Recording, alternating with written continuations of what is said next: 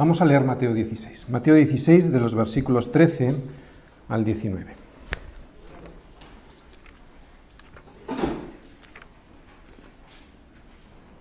Dice así. Viniendo Jesús a la región de Cesarea de Filipo, preguntó a sus discípulos diciendo, ¿quién dicen los hombres que es el Hijo del Hombre? Ellos dijeron, unos Juan el Bautista, otros Elías y otros Jeremías o algunos de los profetas. Él les dijo, ¿y vosotros quién decís que soy yo? Respondiendo Simón Pedro dijo, tú eres el Cristo, el Hijo del Dios viviente. Entonces le respondió Jesús, Bienaventurado eres, Simón, hijo de Jonás, porque no te lo reveló carne ni sangre, sino mi Padre que está en los cielos. Y yo también te digo que tú eres Pedro, y sobre esta roca edificaré mi iglesia, y las puertas del Hades no prevalecerán contra ella.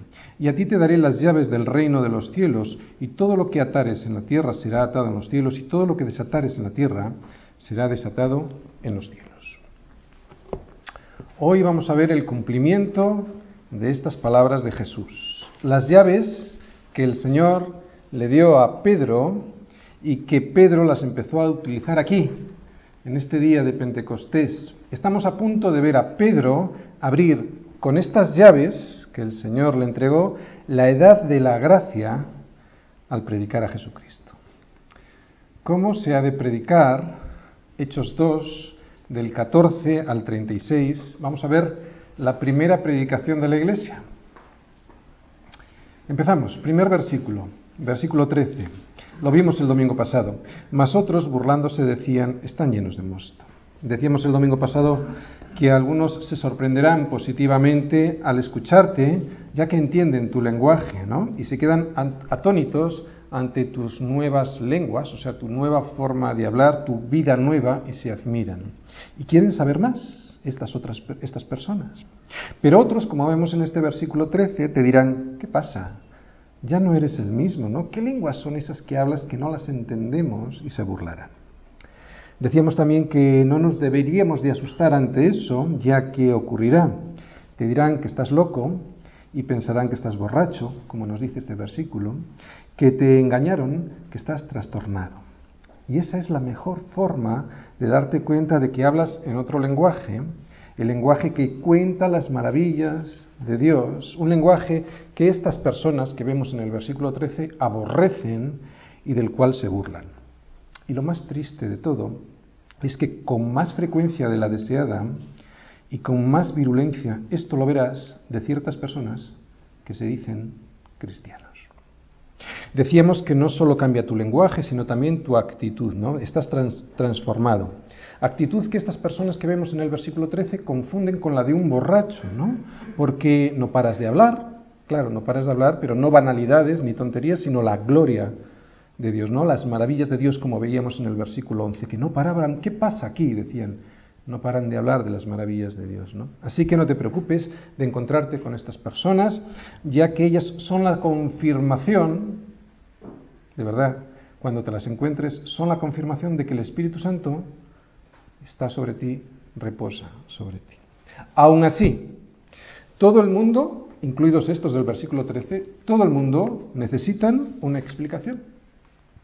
Pedro predicó para dar una explicación a estos judíos piadosos que estaban viendo cómo esos galileos, humildes pescadores, de repente habían cambiado por completo. ¿no? En el versículo 11 y 12 vimos que había personas que se asombraban de lo que veían y querían saber todo lo que significaba eso que estaban viendo y oyendo, ¿no? Las, en su propia lengua, las maravillas de Dios. A ellos hay que responderles, pero también, como en el versículo 13 vemos que otras personas están burlando, a estos también hay que responderles. Estos también necesitan una respuesta. Y empezamos a ver la respuesta de Pedro. Versículo 14. Entonces Pedro, poniéndose en pie con los once, alzó la voz y les habló diciendo, varones judíos y todos los que habitáis en Jerusalén, esto os sea notorio y oíd mis palabras. Aquí vemos a quién, a Pedro, ¿verdad? El cobarde, el desanimado, el precipitado, el imprudente de Pedro. Pero ya no es el mismo. El Espíritu Santo le ha transformado y de ser un individuo con una tendencia proverbial a meter la pata en todo y con una propensión a la precipitación, ahora se levanta apoyado por todos y comienza a hablar delante de unas personas que semanas antes, muy probablemente, estas personas habían estado gritando a Pilato sobre Jesús, crucifícale, crucifícale. Ahora vamos a ver cómo habla este nuevo Pedro. Desde luego ya no es el pescador galileo, inculto y ordinario que estos, estos judíos piadosos se imaginaban, ¿no? Y es que el Espíritu Santo le había llenado y lo había transformado. Era el Pedro para el cual, y esta es la función del Espíritu Santo, fíjate, es el Pedro para el cual Dios tenía un propósito y que Pedro no sabía hasta que le llegó, le llegó el Espíritu Santo. Un propósito de Dios para Pedro que Pedro ignoraba hasta ese momento. Ahora Pedro iba a empezar a funcionar de la manera para la cual había sido diseñado y creado. ¿Y cuál es? ¿Para qué somos diseñados y creados? Dos puntos. Para darle la gloria a Dios. Dice Lucas, porque este libro, el libro de Hechos, lo escribe Lucas, dice Lucas, entonces Pedro poniéndose en pie con los once, mirad, esto es muy importante, este apoyo de todos, porque indica cómo ha de ser la iglesia. Ha de ser un cuerpo en el que todos, aunque por razones de sentido común hable uno, todos apoyan lo que realmente están creyendo y que ese uno habla, ¿no? Eh, respaldan a Pedro levantándose. Es, en realidad habla Pedro, pero son los once los que están hablando a esta multitud, ¿no? Aunque se levanta Pedro, no significa que Pedro tenga una posición jerárquica diferente a la de ellos en el cuerpo de Cristo, ¿no? Esa es la la gran mentira de las religiones y también de las sectas. Todos en este cuerpo tenemos la misma importancia y la misma posición delante de Dios, aunque unos tengan una función y otro otra.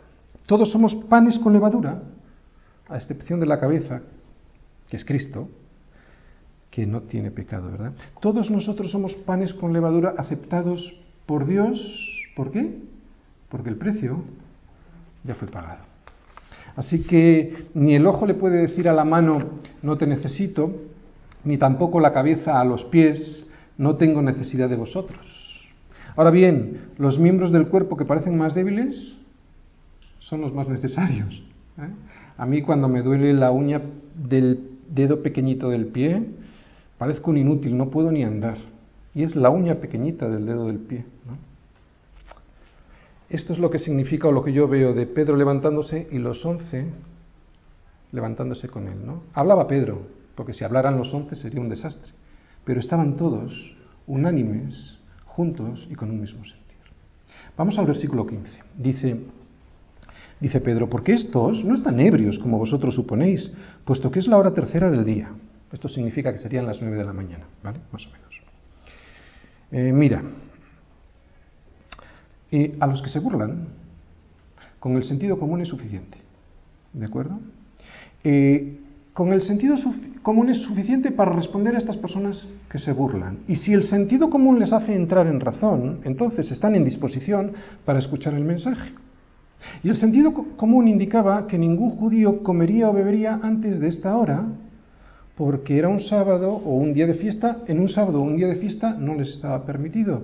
Y aquel era un día de fiesta, si recordáis, estamos en el día de Pentecostés. Hoy eso ya no es así, ¿no?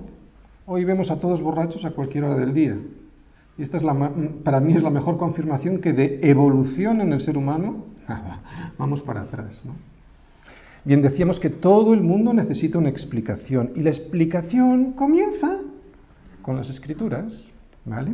Vamos a leer la primera mitad del discurso de Pedro antes de ir verso a verso para ver cuál es y cómo era este discurso de Pedro. ¿vale? Vamos a Hechos 2 del 16 al 24. Vamos a leerlo todo seguido. Dice el 16,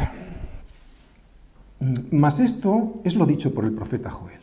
Y en los postreros días, dice Dios, derramaré de mi espíritu sobre toda carne, y vuestros hijos y vuestras hijas profetizarán. Vuestros jóvenes verán visiones, y vuestros ancianos soñarán sueños. Y de cierto sobre mis siervos y sobre mis siervas, en aquellos días, derramaré de mi espíritu y profetizarán. Y daré prodigios arriba en el cielo, y señales abajo en la tierra sangre y fuego y vapor de humo, el sol se convertirá en tinieblas y la luna en sangre, antes que venga el día del Señor, grande y manifiesto. Y todo aquel que invocare el nombre del Señor será salvo. Varones israelitas, oíd estas palabras. Jesús Nazareno, varón aprobado por Dios entre vosotros con las maravillas y prodigios y señales que Dios hizo entre vosotros por medio de él, como vosotros mismos sabéis, a este, entregado por el determinado consejo y anticipado conocimiento de Dios, prendisteis y matasteis por manos de inicuos, crucificándole, al cual Dios levantó, sueltos los dolores de la muerte, por cuanto era imposible que fuese retenido por ella. Bien, ahora vamos a ir versículo a versículo, pero si os fijáis en este medio discurso, porque todavía falta la otra mitad, vemos que Pedro no habla de sus sentimientos, ni de sus sensaciones al recibir el Espíritu Santo, ¿no? Predicar lleno del Espíritu Santo no es hablar de lo que uno siente, aunque sin duda Pedro sentía un inmenso gozo al estar lleno del Espíritu Santo. Pedro de lo que habló no fue de sus sentimientos, habló de lo que sabía, y lo sabía porque estaba en las Escrituras. El Espíritu Santo lo que le dio fue un poder y una fuerza, ¿no? una convicción y la enseñanza correcta de las Escrituras para ser testigo de una persona, Cristo. Así que lo primero que vemos en Pedro fue que puso como referencia no su propia opinión, no sus sentimientos subjetivos, sino que la escritura, la palabra de Dios. ¿no? Eh, y esto me enseña algo fundamental. Es como si, mira, es como si hoy, no lo dice así Pedro, ¿no? Pero es como si hoy Pedro estuviera aquí haciendo este primer discurso y dijese, abran ustedes sus Biblias por Joel 2, versículos del 28 al 32. Y empezó a explicar ¿no? algo parecido a eso. Y como os decía, a mí, a mí esto me enseña algo fundamental y es, en realidad es algo fundamental que no debiera ser explicado ni recordado en una iglesia cristiana, en una iglesia bíblica, pero que la experiencia me dicta que sí que es necesario recordar porque el ser humano tiene una tendencia muy grande a olvidarlo. Y es que no puedo compartir, no puedo predicar de Dios sin poner la escritura de por medio. ¿no? Eh, pensar que su palabra ya no es suficiente, que no, que no la necesito, o que necesito complementar la escritura con mis propias opiniones, con mi propia prudencia, ya hemos perdido el sentido de lo que el Espíritu va a hacer. El Espíritu Santo no va a apoyar nada que no esté en las Escrituras. Si no predico la Escritura, entonces, como acabo de decir, el Espíritu Santo ya no opera, porque el Espíritu Santo, ¿recordáis qué es lo que hace? Enseñar y recordar todo lo que yo os he dicho, decía Jesús. Cuando venga el Espíritu Santo, ¿qué? Os enseñará y os recordará todo lo que yo os he dicho. Eso es lo que hace el Espíritu Santo. Así que si yo no hablo de la Escritura, no podré, el Espíritu Santo no podrá ni enseñarme ni hacerme recordar todo lo que yo os he dicho. ¿no? Eh, este es el primer sermón dado por la Iglesia de Jesucristo al mundo, ¿no? Y tiene una importancia fundamental porque contiene, y es lo que quiero enseñaros hoy, los elementos fundamentales y necesarios que ha de tener una predicación si esta predicación pretende ser bíblica. Eh, la Iglesia está para predicar de su palabra. Y como acabamos de decir, el Espíritu Santo nunca hará su función, que es la de convencer de pecado, justicia y juicio, si nos dedicamos a presentar cualquier otra cosa que no sea su palabra. ¿Qué es? ¿Qué es su palabra? Sino Cristo. ¿De acuerdo? Para filosofías están los filósofos. Para sociologías están los sociólogos. Para psicologías, que se vaya uno al psicólogo. Para predicar de Cristo en la iglesia. Si la iglesia se dedica a otra cosa que no sea predicar de Cristo, ¿cuál es su función? Si yo me dedico a predicar de psicología o de sociología o de superación personal, ya no es la iglesia. La iglesia está para predicar y lo vamos a ver perfectamente en esta primera predicación de la iglesia para predicar de Cristo. ¿no? ¿Quién va a hablar de Cristo si no es la iglesia? No podemos abdicar de nuestro llamamiento. ¿Cuál era? Hacer discípulos. Discípulos de Cristo no de la sociología ni de la filosofía que impera en un momento determinado. Y eso es lo que vamos a ver dentro de un momento en Pedro y en su primer discurso, en su primera predicación. Como hemos dicho, Pedro no les llevó a sus emociones, sino que les llevó a las escrituras para enfrentarles con Jesús. Vamos a ver cómo pone primero las escrituras para con las escrituras llevarles a Jesús. Por eso la explicación que Pedro les da a lo que allí estaba ocurriendo es Jesús. La explicación es Jesús de Nazaret.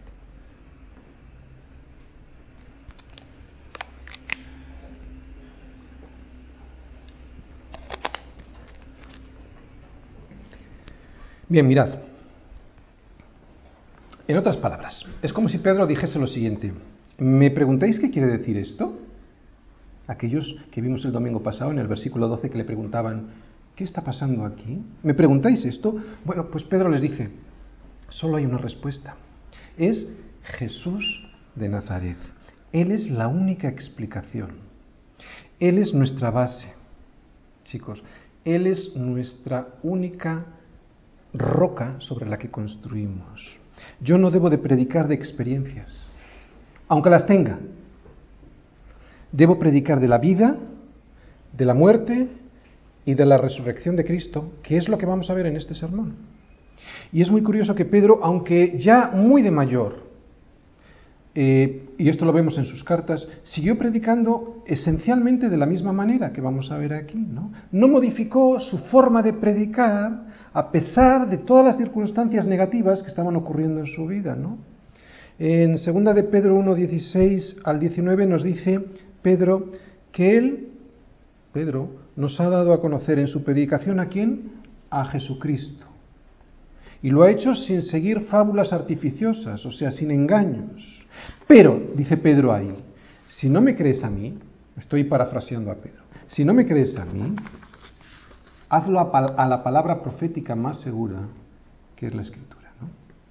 Pedro en su madurez es un ejemplo de cómo no hay que cambiar nuestra forma de predicar, aunque nos vengan maldadas. El resultado de la predicación no dependerá jamás de mí, solo de Dios. A mí se me demanda solo ser testigo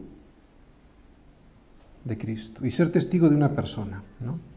Vamos a ir versículo a versículo para que veamos bien cómo es esta predicación. Vamos al versículo 16. Dice Pedro, mas esto es lo, dicho por el profeta Joel, ¿no? Eh, la pregunta que les hacen los judíos que estaban en Jerusalén para la fiesta de Pentecostés es, qué es lo que está pasando aquí, ¿no? ¿Qué quiere decir todo esto que estamos viendo, como vimos en el versículo 12? Y Pedro les responde, lo que estáis viviendo, lo que estáis viendo y oyendo es lo siguiente. No es que lo diga yo, lo dice Joel y les lleva la escritura, ¿no? Versículo 17. Y en los postreros días dice Dios, y aquí vienen ya las palabras, la profecía de Joel, derramaré de mi espíritu sobre toda carne y vuestros hijos y vuestras hijas profetizarán, vuestros jóvenes verán visiones y vuestros ancianos soñarán sueños. Y de cierto sobre mis siervos y sobre mis siervas en aquellos días derramaré de mi espíritu y profetizarán. Y daré prodigios arriba en el cielo y señales abajo en la tierra, sangre y fuego y vapor de humo. El sol se convertirá en tinieblas y la luna en sangre, antes que venga el día del Señor grande y manifiesto. La, primera palabra que vemos ahí, de los, después de los postreros días, dice Dios, derramaré. ¿Qué es derramar? ¿No? significa inundar, significa desparramar, llenar sin medida. ¿no? Estos versículos eh, vemos, lo primero que vemos es que en los postreros días, y esto hay que explicarlo, ¿vale? Porque hay mucha gente que tiene confusión. Es muy importante entender qué significan los postreros días, porque aquí Pedro dice que en los postreros días ocurrirán una serie de cosas, ¿verdad? Algunas las vemos que han empezado a suceder en Pentecostés, pero otras no se vieron aquel día y todavía no se han visto. Entonces hay que entender, los versículos 17 y 18 se cumplieron en aquellos días, pero los versículos 19 y 20 no. Todavía no se ha visto que el sol se convierta en tinieblas ni la luna en sangre. Los postreros días es un periodo de tiempo que se inició con la cruz de Cristo y el día de Pentecostés, pero con el derramamiento del Espíritu Santo, pero que continúa, estos postreros tiempos empezaron ahí, pero que continúan hasta el día de hoy. Esto significa, pues, que los postreros días de los que habla Joel comenzaron en el derramamiento del Espíritu Santo y que llegan hasta el día de hoy Si es que fuera el último día, sería hoy, ¿verdad? Estos días que estamos viviendo tú y yo probablemente sean los últimos, tiene toda la pinta, o no, porque Dios es soberano. Bien, si la nación de Israel hubiese aceptado en ese momento a Jesús, en el momento en el que estamos viendo ahora, como su Mesías y su Salvador, se habrían cumplido todas las profecías de las que estamos viendo aquí en Joel y en el Antiguo Testamento. En ese momento habría llegado ese día grande y manifiesto que el Señor les había revelado en su palabra. ¿no? Habrían comenzado los juicios y el Señor hubiera iniciado su reino milenial en ese mismo instante. Pedro pensaba que esto iba a suceder pronto, ¿no? Por ese motivo, al citar a Joel, eh, lo cita en su totalidad, ¿no? Habla de sueños y de visiones, pero también hace referencia a los juicios que vendrán, ¿no? Y que todos los discípulos estaban esperando. Y todas las señales, ¿no? Que el sol se convertiría en tinieblas, que la luna en sangre y que habría fuego y vapor de humo. Pero nada de eso aconteció, ni Israel aceptó a Jesús como su Mesías y Salvador, ¿no? Y por lo tanto tampoco comenzaron los juicios de la gran tribulación. Aunque hubo un cumplimiento, como estamos viendo, parcial de la profecía de Joel, ya que algunos judíos eh, con el derramamiento del Espíritu Santo empezaron a hablar en otras lenguas ¿eh? para glorificar a Dios, eh, todavía había todavía faltaba parte del cumplimiento de esta promesa, ¿verdad? De esta profecía. Y no sucedió como Pedro se imaginaba, porque el endurecimiento de Israel fue algo que ocurrió y sigue ocurriendo hasta el día de hoy. Pero esto no pilló al Señor por sorpresa, sino que Dios usó este endurecimiento del pueblo de Israel, del rechazo de Israel, para insertar en ese momento que el periodo de la gracia en el que estamos nosotros viviendo en la iglesia, para insertar el periodo de, salvación al resto de las naciones. En ese momento de Pentecostés, pues, se abre ese gran paréntesis que estamos viviendo en estos momentos, el periodo de la iglesia aquí en la tierra, trayendo bendición y abriendo la posibilidad de salvación para el resto de, los, de las naciones, para los gentiles. Estas señales, pues, todavía, las que estamos viendo profetizadas en Joel, eh, las de los versículos 18 y 19 todavía no se han visto, pero sucederán al final de los tiempos, como se nos dice en Apocalipsis. Sin embargo, lo que sí que se han cumplido son las profecías que hacen referencia al derramamiento del Espíritu Santo. Y de verdad, esto es tan importante como poco valorado. ¿Cuánto hubiesen dado los reyes Saúl y David o los profetas del Antiguo Testamento por tener el derramamiento del Espíritu Santo, por ser llenos del Espíritu Santo. No porque en aquel tiempo el Espíritu de Dios llegaba a ellos para decirles algo de parte de Dios, pero después se apartaba. Sin embargo, ahora dice en Pentecostés que se derrama sobre todos, y esto significa sobre todo su pueblo. El Espíritu de Dios no discrimina porque dice todos, o sea que no discrimina a nadie, está disponible para todos, está disponible para ti y está disponible para mí. Ya no solo para profetas o para dirigentes religiosos por algún periodo de tiempo, sino que está sobre todo siervo del Señor, siempre y cuando sea suyo. No sobre toda persona, sino sobre cualquier siervo del Señor. Hombres, mujeres, jóvenes, ancianos, como decimos, pero que sean siervos y siervas yo creo que estos versículos son bastante más fácil de interpretar de lo que la mayoría de la gente se piensa. Mira, hay dos cosas, profetizar y sueños y visiones, ¿vale? De lo que se ha cumplido. ¿Qué es profetizar? Pues se refiere a la predicación del Evangelio, sin duda.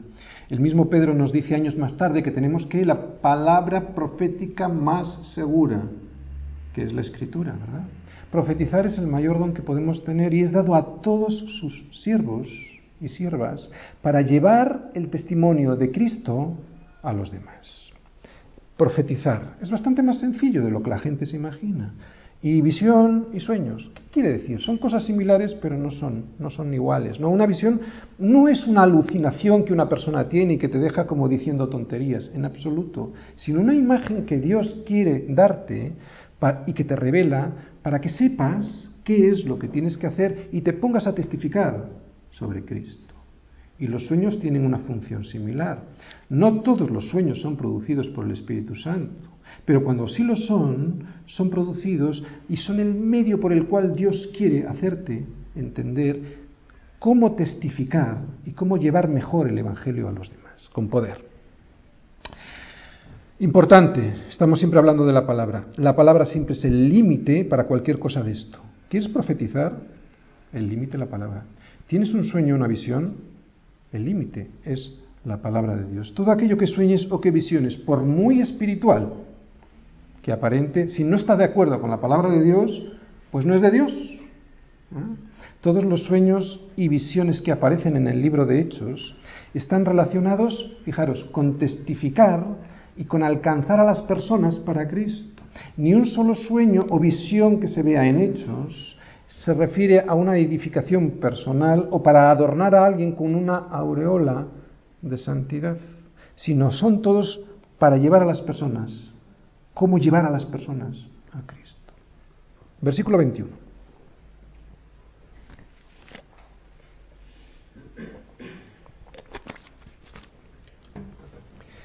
Dice, y todo aquel que invocar el nombre del Señor será salvo. Me encanta este versículo. Dice dos cosas muy importantes. Y todo aquel. ¿Qué significa y todo aquel? Pues todo aquel. ¿no? Es un versículo impresionante sobre la gracia y la misericordia de Dios para el hombre. Joel profetiza que en aquel día que acaba de llegar en Pentecostés, todo aquel, no solo los judíos, todo aquel que invoque el nombre de Jesús será salvo. Yo creo que Pedro no se enteró muy bien cuando dijo esta profecía. No, no, entendió bien el significado completo de lo que Joel estaba diciendo con todo aquel, ¿verdad? Eh, porque todo aquel se refiere a cualquier persona, aunque no fueran judíos. Y de esto Pedro no se da cuenta en ese momento. Se da cuenta más tarde, ¿verdad? Esto es otro síntoma de que la palabra es cierta, es verdad, aunque yo tenga un conocimiento parcial de ella. La palabra cuando es expuesta es la verdad, independientemente de que yo no tenga un conocimiento perfecto de ella, pero la palabra es verdad. Dice todo aquel, pero también dice que invocar el nombre del Señor será salvo. No es por obras, pues, es por fe. Todo lo que nosotros podamos hacer delante de Dios es como trapo de inmundicia para el Señor. Dios no nos pide hacer nada religioso para salvarnos. Él sabe que no podemos, aunque nosotros creamos que sí, que podemos comprar el favor de Dios. Por eso solo nos pide que invoquemos el nombre del Señor. Lo vuelvo a repetir. Por eso nos pide solo que invoquemos el nombre del Señor. Solo. Qué poco pero qué difícil.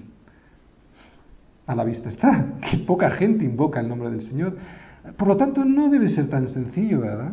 Y sin embargo, aparentemente es el que invocar el nombre del Señor, solamente. Pablo más adelante dice esto mismo, con otras palabras, cuando dice que si confesares con tu boca que el Señor es, que Jesús es el Señor, y creyeres en tu corazón que Dios le levantó de los muertos, serás salvo. Es lo mismo.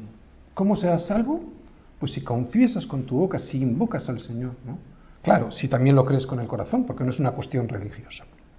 Este versículo, y todo aquel que invocar el nombre del Señor será salvo, es la introducción, estamos en la introducción a la predicación, ¿vale? Es la introducción a la predicación de Pedro. Pedro primero les manda abrir la palabra, figuradamente, ¿vale? Y luego les lleva al centro de lo que, del mensaje, ¿no? ¿Y cuál es el centro?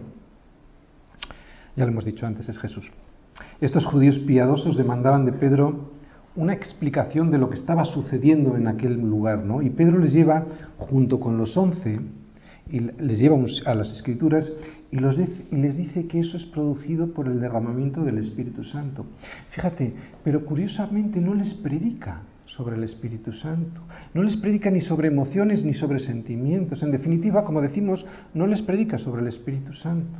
No estamos llamados a predicar sobre el Espíritu Santo, sino como dijo Pablo en Primera de Corintios, nosotros qué? Predicamos a Cristo crucificado. Por eso ahora viene lo que nunca debe de faltar en una predicación de verdad. Para que el Espíritu Santo pueda convencer de, de pecado, justicia y juicio, tenemos que predicar a Jesús. Ese es el centro de toda predicación. Os voy a volver a leer casi todo el discurso de Pedro, ¿vale? Aunque me voy a saltar algunos versículos. Y yo os recomiendo que toméis un lapicero para subrayar. Para que os deis cuenta cómo Pedro, al hablar de Jesús, está hablando de pecado, justicia y juicio. ¿Qué es de lo que convence? El Espíritu Santo. Fijaros, vamos allí. Hechos 2, y vamos a empezar por el versículo 22, por ejemplo. Varones israelitas, oíd estas palabras. Jesús Nazareno, empieza diciendo Jesús, o sea, te lleva a Jesús. Varón aprobado por Dios. ¿Me puedes decir qué significa esto? Justicia. Justicia. Dios hizo justicia en Jesús. Aprobó. Varón aprobado por Dios. Seguimos leyendo. Entre vosotros, con las maravillas, prodigios y señales que Dios hizo entre vosotros por medio de él, como vosotros mismos sabéis. A este, entregado por el determinado consejo e anticipado conocimiento de Dios, aquí viene otra cosa que podéis subrayar. Prendisteis y matasteis por manos de inicuos crucificándole. ¿Me podéis decir qué es eso? ¿Prendisteis y matasteis por manos de inicuos crucificándole? Pecado. Eso es el pecado. Cuando tú y yo no aceptas a Cristo, le estás crucificando, no estás aceptando ese sacrificio, eso es pecado. Al cual Dios levantó, sueltos los dolores de la muerte. ¿Qué quiere decir le levantó? Justicia. Hizo justicia en Cristo, le levantó. Vamos al versículo 32. A este Jesús resucitó Dios. ¿Qué es eso? Otra vez justicia. 33. Así que exaltado por la diestra de Dios, ¿qué es exaltado? Seguimos con justicia. Dios le exaltó hasta lo sumo. Fíjate en el versículo 34, porque nos falta algo. ¿Qué nos falta? Juicio, ¿verdad? Fíjate en el 34, dice, porque David no subió a los cielos, pero él mismo dice, dijo el Señor a mi Señor, siéntate a mi diestra hasta que ponga a tus enemigos por estrado de tus pies. ¿Qué es esto? Juicio. el Señor juzgando. ¿eh? A este Jesús, versículo 36, al final del 36 dice, a este Jesús a quien vosotros crucificasteis. ¿Qué es esto? Pecado. ¿Os dais cuenta cómo hay que predicar de Cristo vivo, muerto y resucitado? Porque al predicar de Cristo predicamos de pecado, justicia y juicio, que es de lo que convence el Espíritu Santo. Bien, el discurso de Pedro es sobre Jesús. Primero les lleva las escrituras y luego habla sobre Jesús. Después de presentar pues la escritura como referencia, eh, una referencia objetiva no de sus sentimientos ni de sus emociones, sino la referencia objetiva, Pedro empieza a hablar de Jesús, del Jesús que vivió, que murió y que resucitó. Vamos a ver el Jesús que vivió. Fijaros cómo lo hace. En tres versículos habla de esto. El Jesús que vivió. Versículo 22. Varones israelitas, Oíd estas palabras. Jesús Nazareno, varón aprobado por Dios entre vosotros con las maravillas y prodigios y señales que Dios hizo entre vosotros por medio de él, como vosotros mismos sabéis, o sea, es alguien que había estado vivo y que ellos lo habían visto porque habían visto los, los milagros y las maravillas que Dios había hecho. ¿no? Pedro les enfrenta primero con el Jesús vivo, con el Jesús que ellos habían visto, como decimos vivos semanas antes, pero que no aceptaron personalmente no les habla del Espíritu Santo, les habla de Jesús. El Espíritu Santo pues tiene otra función, como antes hemos dicho, que es de convencer de pecado, justicia y juicio, o sea, que te dirige a Cristo, te guía. Esa es la función del Espíritu Santo, ¿no? Y su trabajo, después de guiarte, termina cuando la persona que es confrontada con Cristo, no con el Espíritu Santo, sino con Cristo, toma una de las dos decisiones posibles. O le acepta o le rechaza. Esto lo veremos el domingo próximo, ¿verdad? Que es el final de la predicación de Pedro, o sea, el resultado de la predicación. Dice ese versículo, aprobado por Dios. ¿Qué significa aprobado? Cuando a ti te aprueban, ¿qué es? Que pasas un examen, ¿verdad? Y lo aprobó. Jesús aprobó ese examen. ¿Te imaginas qué examen tuvo que aprobar Jesús para ser aprobado por Dios, ¿no? Su examen fue, como decimos, sin pecado, Por eso ahora Dios lo exhibe como aprobado. Y vosotros judíos lo visteis y sabíais que era aprobado por Dios, porque estos milagros, ellos lo sabían, no los puede hacer nadie que no esté aprobado por Dios. Y lo rechazasteis. Y lo rechazasteis. Viene en el siguiente versículo, fijaros. Versículo 23. Ahora vamos a ver del que murió por rechazar. A este, entregado por el determinado consejo y anticipado conocimiento de Dios, prendisteis y matasteis por manos de inicuos, crucificándole. Fijaros, este versículo es interesantísimo, ¿de acuerdo? Todo esto sucedió, o sea, la muerte de Jesús, por dos sucesos indisolubles el uno del otro. Primero, por el determinado consejo, y eso es la voluntad. El determinado consejo de alguien es, quiere decir por la voluntad de alguien, ¿de acuerdo? Murió por el determinado consejo, por la voluntad, y anticipado conocimiento de Dios. O sea que fue por la voluntad de Dios y predeterminado y preconocido. Y también segundo, porque le prendisteis y matasteis por manos de inicuos crucificándole. Decimos que este versículo es importante porque dice algo muy importante, que la muerte de Jesús fue planeada por Dios debido a la maldad del hombre. Lo repito, Dios planeó la muerte de Jesús, pero lo hizo por la maldad del hombre.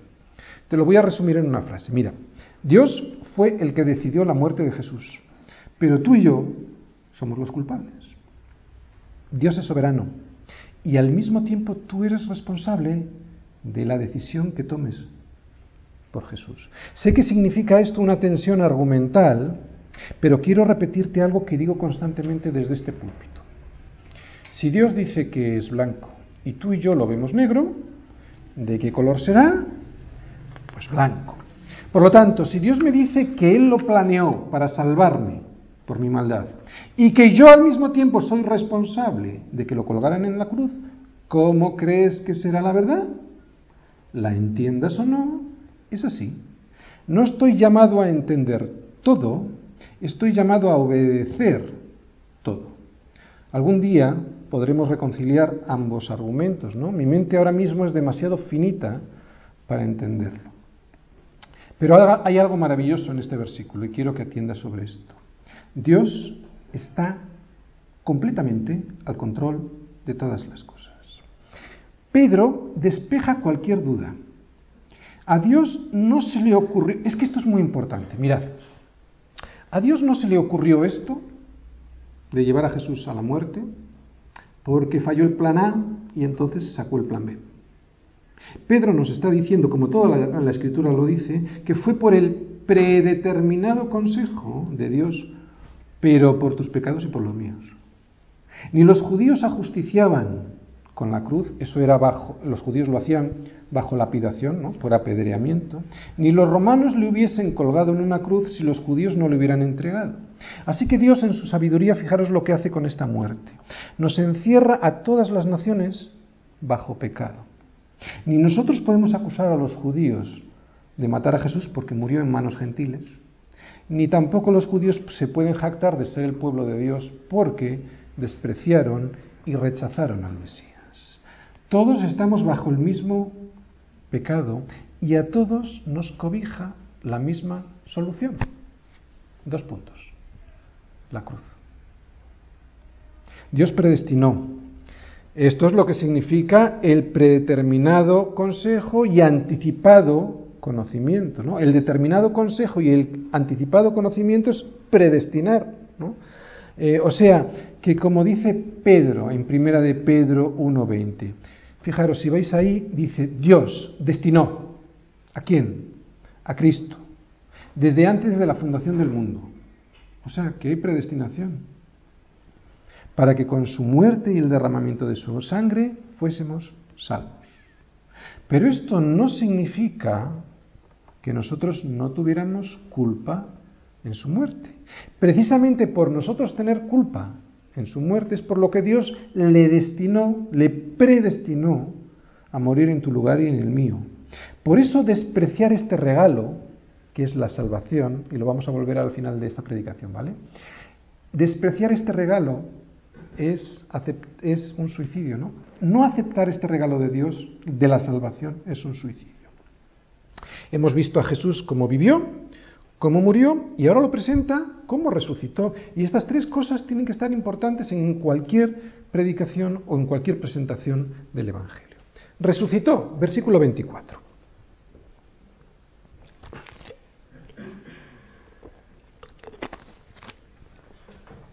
Fijaros lo que dice.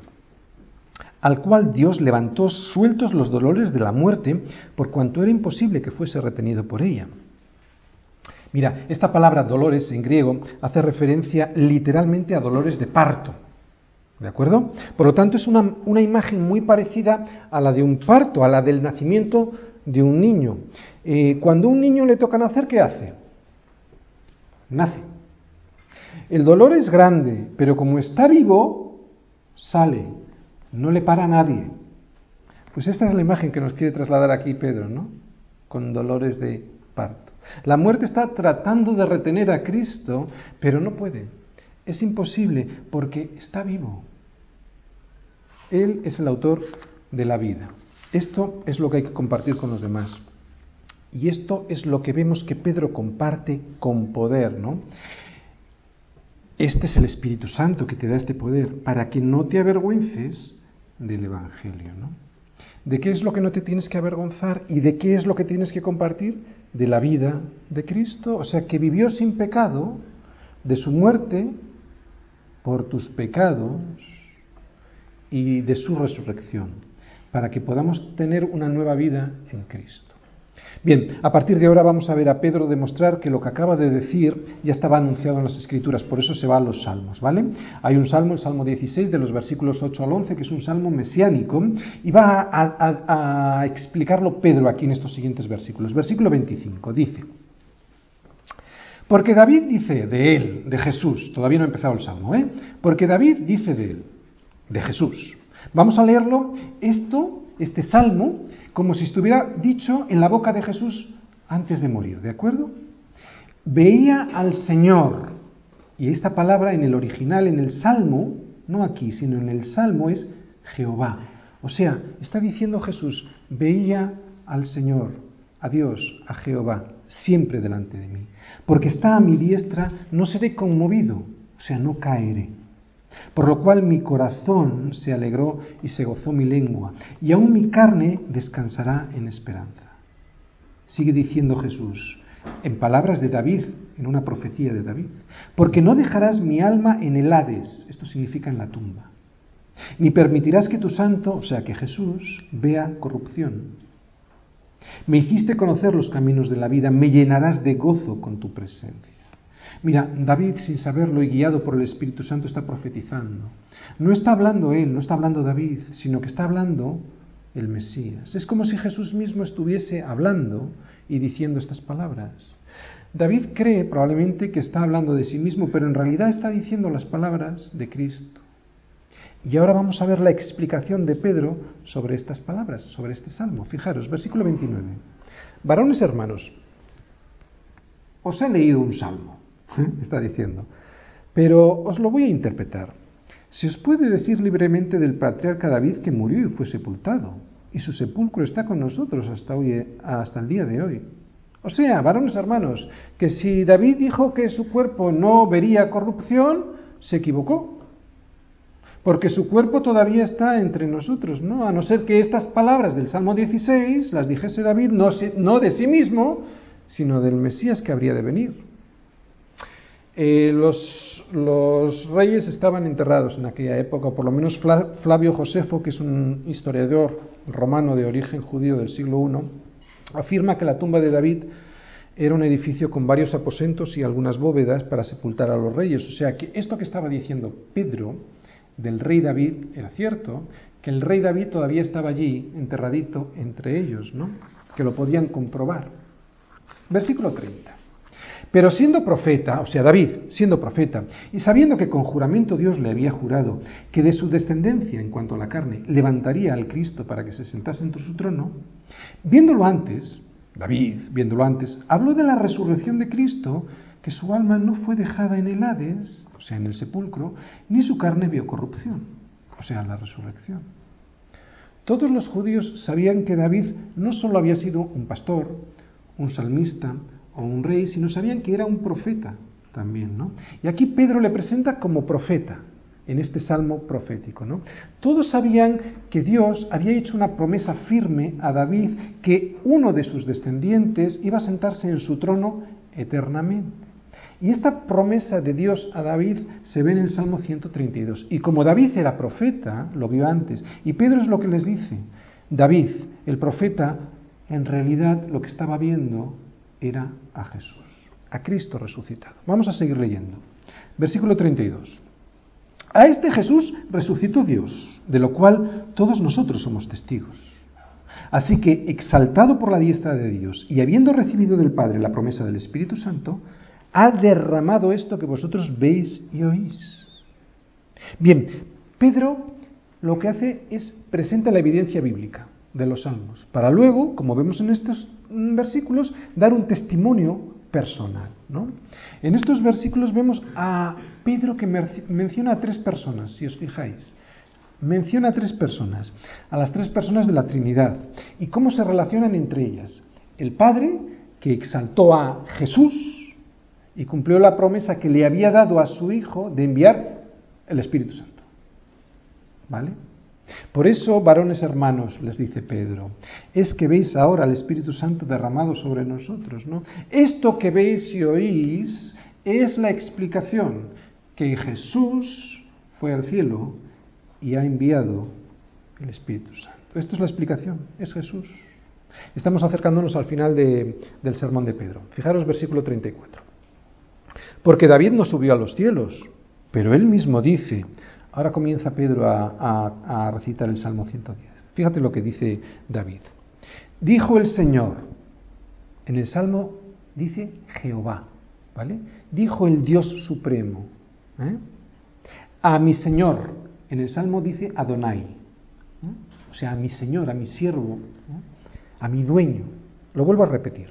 Dijo el Señor, Jehová, a mi Señor, a mi Adonai, a mi siervo, siéntate a mi diestra, hasta que ponga a tus enemigos por estrado de tus pies. Quiero leer este salmo con la ironía del Señor Jesús.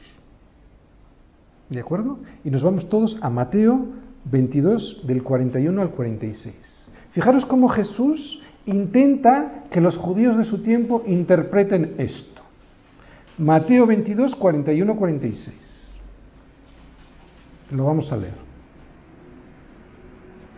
Bien, y estando juntos los fariseos, Jesús les preguntó diciendo, ¿qué pensáis del Cristo? ¿De quién es hijo? Le dijeron, de David. Él les dijo, pues como David en el Espíritu le llama Señor, diciendo, dijo el Señor a mi Señor, siéntate a mi derecha, hasta que ponga a tus enemigos por estrado de tus pies. Pues si David le llama Señor, ¿cómo es su hijo? Y nadie le podía responder palabra, ni osó alguno desde aquel día preguntarle más. ¿Qué está intentando decir aquí el Señor? Bien, ¿cómo puede ser que David le llame a un descendiente, a un descendiente suyo Señor? No puede ser. Hoy, hoy los hijos y los padres llaman de cualquier manera a los hijos y los padres, pero en aquel entonces un padre no llamaba no tenía sentido llamar a un descendiente, a un hijo, llamarle Señor, ¿no? ¿Por qué le llama Señor, está diciendo Pedro, si es su hijo? No tiene ningún sentido. Tiene que ser algo más que un descendiente en la carne, ¿no? No puede ser simplemente un descendiente, un hijo. Tiene que ser alguien superior, es lo que nos está diciendo. Bueno, es lo que insinuaba el Señor cuando se lo dijo a los judíos y es lo que está diciendo Pedro en este discurso a los judíos que le están Ah, viendo, tiene que ser alguien superior. ¿Quién es? Y lo responde, versículo 36.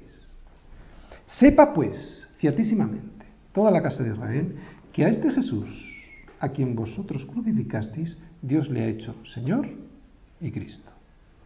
O sea, les está diciendo, a este Jesús que habéis, que habéis matado vosotros, Dios le ha hecho Señor y Cristo. Él era y lo despreciasteis. Dos veces Pedro en su discurso, en esta predicación, dice a este a quien vosotros crucificasteis. ¿no? Y esto tiene una importancia vital en el discurso de Pedro, en la predicación, porque tenemos que saber que nosotros fuimos los culpables de que Cristo fuera puesto en una cruz. Al principio de la predicación hablábamos de la predicación anterior cuando en el versículo 11 les dicen los judíos, ¿qué quiere decir esto que estamos viendo y oyendo? ¿no? Y ahora Pedro le responde, Cristo, Cristo es la respuesta. Esto se debe a Cristo, ¿no? Este derramamiento del Espíritu Santo hace que Pedro abre, hable con denuedo, ¿no? señalando a Cristo, a Jesús. Pedro o el Espíritu Santo no señala a las señales. Y ayer sábado decíamos, ¿no? Que es ridículo cuando uno viene, por ejemplo, del sur de España hasta el norte y llega y ve la señal de Bilbao. Se alegra, pero no se sale del coche como un tonto a agarrarse a la señal, ¿no? ¡Ay, la señal de Bilbao! No, se alegra por la señal, pero la señal indica algo, Cristo, que es a lo que debemos ir nosotros, a Jesús, no abrazar las señales. No predicamos las señales, predicamos a Cristo. Semanas antes Pedro estaba acobardado, se había retractado delante de una sirvienta y hoy le vemos hablando delante de más de tres mil personas, muchas de las cuales eran las mismas que habían gritado a Pilato sobre Jesús, crucifícale, crucifícale, ¿no? Pedro ya no es el mismo. Y ese es el poder del Espíritu Santo, ese es el derramamiento del Espíritu Santo, ¿no? El Espíritu Santo tuvo la culpa de esta transformación. Esto es lo que hace el Espíritu Santo en tu vida. Y esto es lo que debemos de anhelar del Espíritu Santo. Bien, ahora me dirás, esto está muy bien para los apóstoles y para esos que crucificaron a Jesús, pero ¿qué tiene que ver esto conmigo? ¿Qué puede hacer el Espíritu Santo por mí? Yo funciono muy bien en mi vida, me va bien con mis relaciones, con mi trabajo, con mi familia, soy inteligente y además soy libre. Pues sabes, eso mismo es lo que pensaban aquellos judíos. ¿Eh? Primero recibieron, fijaros si pensaban que eran libres y no eran tan libres, os lo voy a explicar. Primero recibieron a Jesús triunfalmente ¿eh? en Jerusalén, ¿os acordáis? Cantándole, Osana al hijo de David. Y poco después le estaban gritando a Pilato, crucifícale. Pensaban que eran libres. Sin embargo, después de la predicación de Pedro, lo primero que hizo el Espíritu Santo sobre estas personas, ¿sabéis lo que fue? Despertarles despertarles de la mentira que habían estado viviendo, la mentira que los religiosos de su tiempo le habían contado. Los fariseos, los saduceos, los intérpretes de la ley, todos aquellos eclesiástico-políticos, gente inteligente y sabia, les habían manipulado. Al ver que Jesús era tan popular, se dijeron estas personas religioso-políticas, esto no puede seguir así, tenemos que pararlo, si sigue así, este Jesús nos va a desmontar todo el chiringuito que tenemos montado. Y empezaron a instigar para que estas personas cambiaran la primera opinión que tenían sobre Jesús. ¿no? Vamos a librarnos de este, de este hombre ¿no? que pretende salvarnos. Está loco. Este está loco y es un hereje. ¿Te suena? ¿Estás loco? Aquellos que al principio que Jesús creían que Jesús era el Mesías, ahora cambian de opinión en muy poco tiempo. O sea que han sido manipulados por los líderes de su tiempo. Por lo tanto, no eran tan libres como pensaban. Exactamente igual que él. Así que esto es lo que puede hacer el Espíritu Santo por tu vida, ¿no? ¿Te das cuenta cómo no han cambiado tanto las cosas? ¿Te das cuenta cómo sí tenemos mucho que ver con aquellos que estaban gritando a Jesús, crucifícale, y que le estaban escuchando a Pedro? Claro que el Espíritu Santo quiere hacer algo contigo, al igual que lo hizo con aquellos judíos. ¿Y qué es? Despertarte de la mentira en la que estás viviendo y en la cual te quieren dejar aquellos del Sanedrín, ¿no?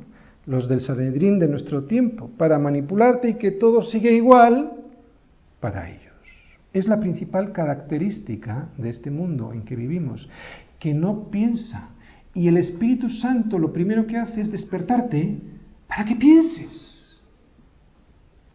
Sabes, Decimos que la principal característica de este mundo en el que vivimos es que no piensa. ¿Y sabes qué es algo peor que esto? Que creen que piensan. Por eso persiguen a los cristianos, porque el Espíritu Santo te despierta de la mentira y te lleva a Jesús para hacerte libre, verdaderamente libre. Esto es lo que hace el Espíritu Santo, despertarte.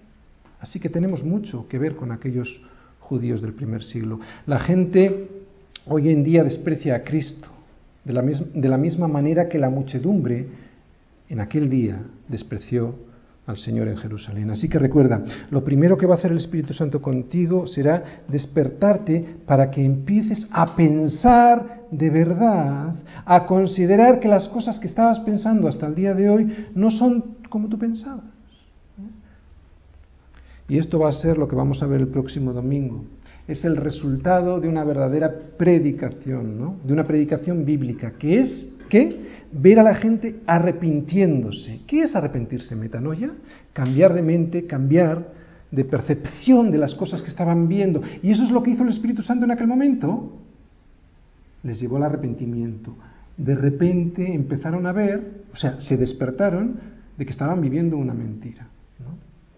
Por eso antes os dije que despreciar este regalo,